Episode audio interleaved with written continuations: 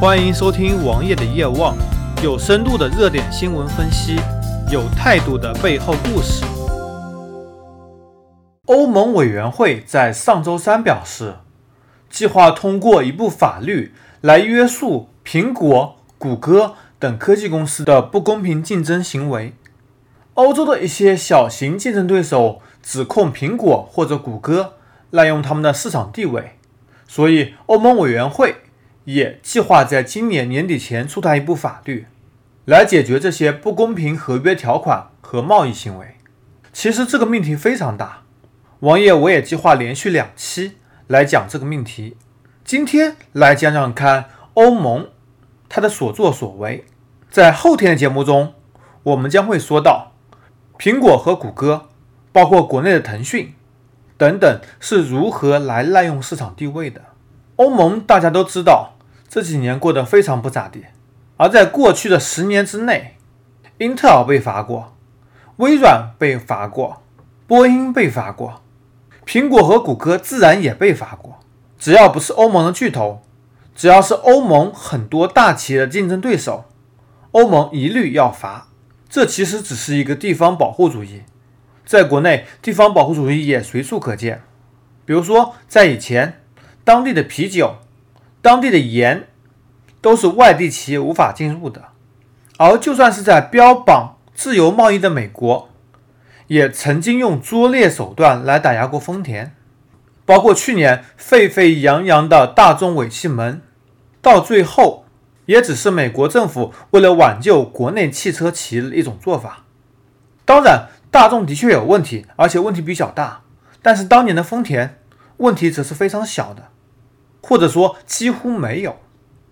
让我们来看看欧盟是如何进行地方保护的。首先，什么是欧盟？英国在去年已经宣布脱欧。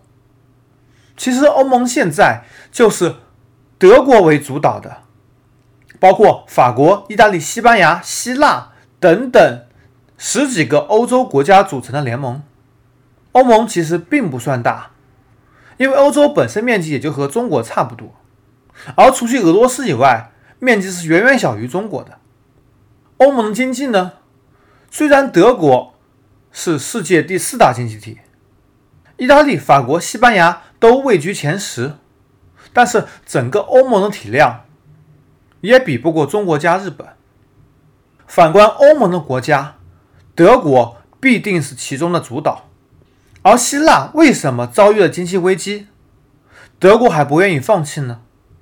关键问题是，希腊是欧洲军事力量最强大的国家，德国不花钱来进行军费建设，而把压力全部集中到了希腊。希腊守护着整个欧盟的和平，相对应的，德国在此期间做了什么呢？比如说，德国赖以生存的汽车制造业，它就可以借此打压其他竞争对手，而欧洲比较弱的互联网企业。或者说，我们所看到国际上大型的互联网企业几乎没有欧洲国家的。无论是美国几大巨头，微软、苹果、谷歌、Facebook、eBay、亚马逊，还是国内的 BAT，加上京东，这些任何一个体量都比欧洲的科技公司要的大。而事实上，他们在欧盟也确实处于垄断地位。欧盟则把他们当成一个巨大的提款机。一来可以借此保护本地企业，二来提款机屡试不爽，只要抓到任何一个把柄，就会很重的罚你。比如说微软，当年滥用支配地位干掉了网景，这是一家浏览器企业，IE 取代了网景，所以在欧盟，曾经 Windows 七将会发布一个不带浏览器的版本，给大家提供 Chrome、Firefox、Opera。等自由选择安装，同时对微软征收了一笔巨额罚款，而谷歌则利用它的搜索引擎来打压其他竞争对手，同样广告上也吃到了巨额的罚款。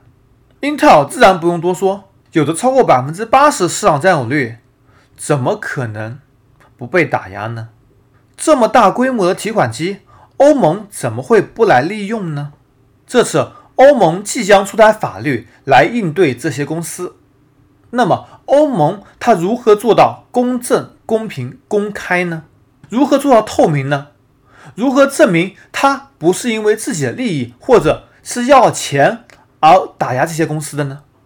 这让我们拭目以待。搜索同名微信公众号，关注我。